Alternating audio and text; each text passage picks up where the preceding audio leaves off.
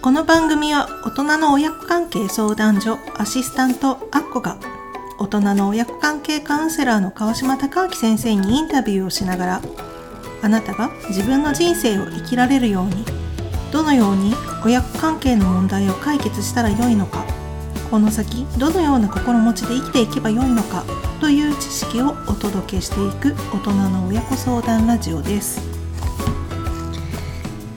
本日も先生よろしくお願いします。よろしくお願いします。はい。本日届いたお悩みはこちらです。親に嫌なことを言われ「やだやめてほしい」ときっぱり伝えると「もうしない」と言いながら繰り返します。うん。現在親は60代です。ここから性格って変わることできるんでしょうか？というご質問です。はい。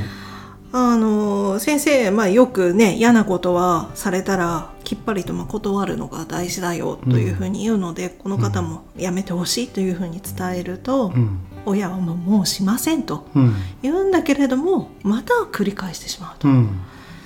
で性格って変え変わることはできるんですか、うんというお悩みなんですが、はい。どうなんですか？性格って。なんかこのご相談って2つ質問されてるのかなと思うんですけど、はい、じゃあその辞めてくれない親にどう対応したらいいのかっていうことと、うん。じゃあその親はこれからでも変わるのかっていう、まあ、そこにお答えしていけたらいいかなと思はいうんですが、はい。じゃあまず変わるか変わらないかって言われたら変わります。変わります。変わる人はいっぱいいます。お。その人が変わろうと思えば60代でも年齢は関係ないっていうことですかね？私が一番最高齢カウンセリングした方は90歳の男の人でした、すごい。90歳。うん、だから変わることはできるっていくらでもそのその人が変わりたいって覚悟していれば、いくらでも変わるんですよね。でやはりこのご両親まあ60代のご両親がうん。変わりたいと心から思えばうん。変わることはできるそうとですね。だから対応する時の目的も親が変わらなければいけないっていうふうに考えるように対応していけばいいわけですよね。なるほど。じゃあややめてほしいだけではなく、うん。そこに、えー、と変わっても変わる性格を変わるだけの要素を含めなければいけない。そう。例えばやめてほしいしやめてくれないのであれば、もう私はお母さんと関われませんとか。うんうんうんだから、まあ、このご相談ををしてくれた人のはい。お母さんって、はいまず聞く耳は持ってると思うんですよ。そうですね。もうしないって一応言うってことはね。そううんただ冷静になっていない感情的になってる状態だと、うん自分の不安を解消することの方が優先されるから、うんだからもうしちゃいけないっていう思考が後の方になっちゃって。どうしても感情的な行動をしてしまうんですよね。だからそれを上回るような、ん。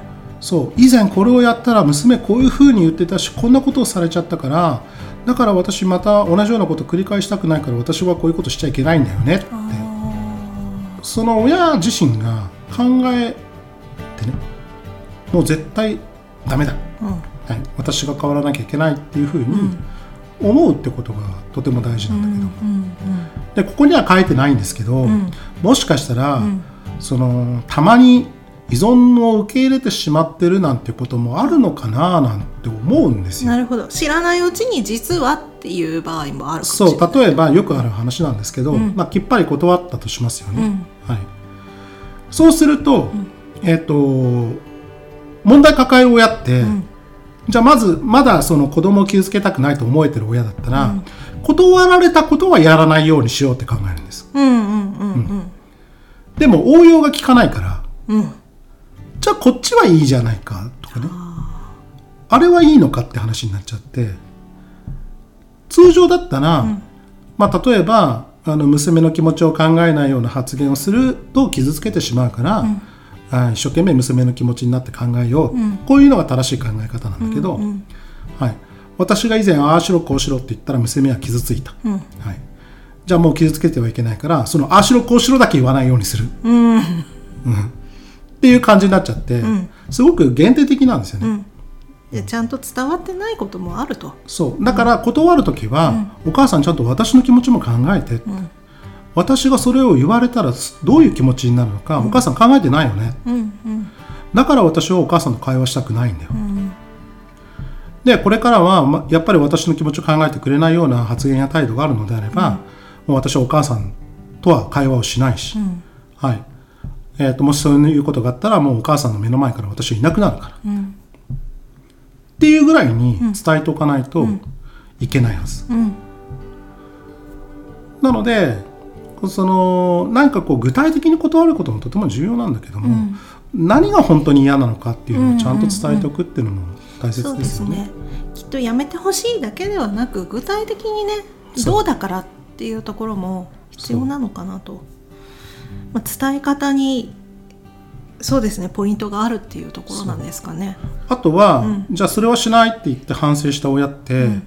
じゃあまあうっかりそれしてしまって娘傷つけてしまった、ん。あ申し訳なかったと思うんだけど、ん。じゃあその直後は、ん。結構そのおとなしくしてくれたり。うん。はでもねこう階段を上るように最初少しずつ始めるんですよ。あ。でじゃあその子供の方もまあこれぐらいだったらいいかみたいな感じでちょっと受け入れちゃうでしょ？はいはいで、はい。また次にまあまあこれぐらいは我慢できるかってなっちゃうでしょ？うんうん。もうその時点で依存を受け入れてるわけだから、うん。そう。そうやって探り探りうん。少しずつ近づいてって、うん。少しずつ以前と同じようなことをして、ん。あこの子は怒らないんだってなっちゃって、また期待持っちゃってドカーンって言って。なるほど。じゃあもう階段の一歩上げた段階でももうダメだよって。そうそうダメダメ。うんうんうん。うん。そこは親親のことではなく自分の気持ちをやはり尊重しながらですよね。そうこれぐらいまあいいかではなく、少しでも嫌だと思ったらもう全部嫌、うんうんはい、でそういうふうに伝えて関わっていくっていうのが自分の気持ちに正直に生きていくってことで、もう表明しなきゃいけないんですよ、私はこれが嫌だからね、それは多くなくても少しだったとしても私は嫌なものは嫌なんだよ、はい、それをやり続けるんだったらもう私はお母さんと関われないよ、うんうん。そういうような気持ちの伝え方が大事かな、そうですね。あの本当にきっと伝えるって難しいことだと思うんですが、そうだよね、うん、なかなかねそこやっぱり繰り返しになってくるのかなって、そう。なので、うん上手に断ろうとしない。うん。もう自分のその心の中で湧き上がってきている気持ちをそのまま伝える、うん。まあ、それは相手を傷つけるような言葉遣いはあまり良くないけども、さらになんかそのお母さんが反抗意識を持ってね、うん。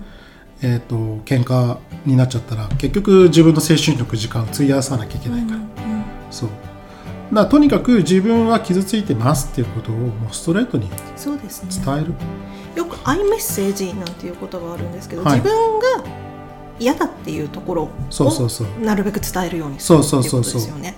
お母さんそれおかしいよねって言わないんですよ、それ言うメッセージになっちゃうから、うんうん。アイメッセージにするんだったら、私はお母さんの言葉でこんなにも傷ついてるよ、まあそういうふうに言うとお母さんは多分言い訳すると思うんだけど、うん。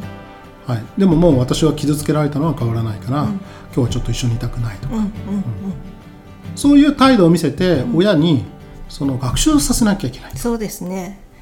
そこの学習の積み重ねでやっぱり母の方も性格がどんどんと、あこれいけないんだっていうふうに変わってくるのかな。そうそれに、うん。まあ、この相談をしてくれた人のお母さんは、まあ、その娘の話も聞くだろうし、うん。傷つけたいなんて思ってないでしょうから、うんそうですね。そうまだまだ反省できるレベルの人だと思うんですよ。うんうん。そう。なので、まあ、そこを逐一本心に伝えていって、ダメなものはダメって学習してもらうと、そうですね。じゃあ自分の気持ちをまあしっかりと伝えるっていうことで、はい。はい。性格は変わっていくんだよっていうことで、はい、母の方にもまあ学習してもらえたらなとそうこの人はまだ変わる人だと思います。はい。頑張って聞いてみてください。はい、応援してます。はい、先生本日もありがとうございました。はい、ありがとうございました。これからも親子関係に関する悩みを解決して自由に生きる人生を手に入れていただけるようにたくさんの情報をお伝えしていきたいと思います。あなたのお悩みを教えてください。スタンド FM の場合はレターから、ポッドキャストの場合はホームにお悩みを投稿してください。その際誰との関係でどのような状態になってどんな気持ちなのか何に困っているのかなど具体的な情報をお送りください。大人の親子関係相談ラジオ本日もお聴きくださりありがとうございました。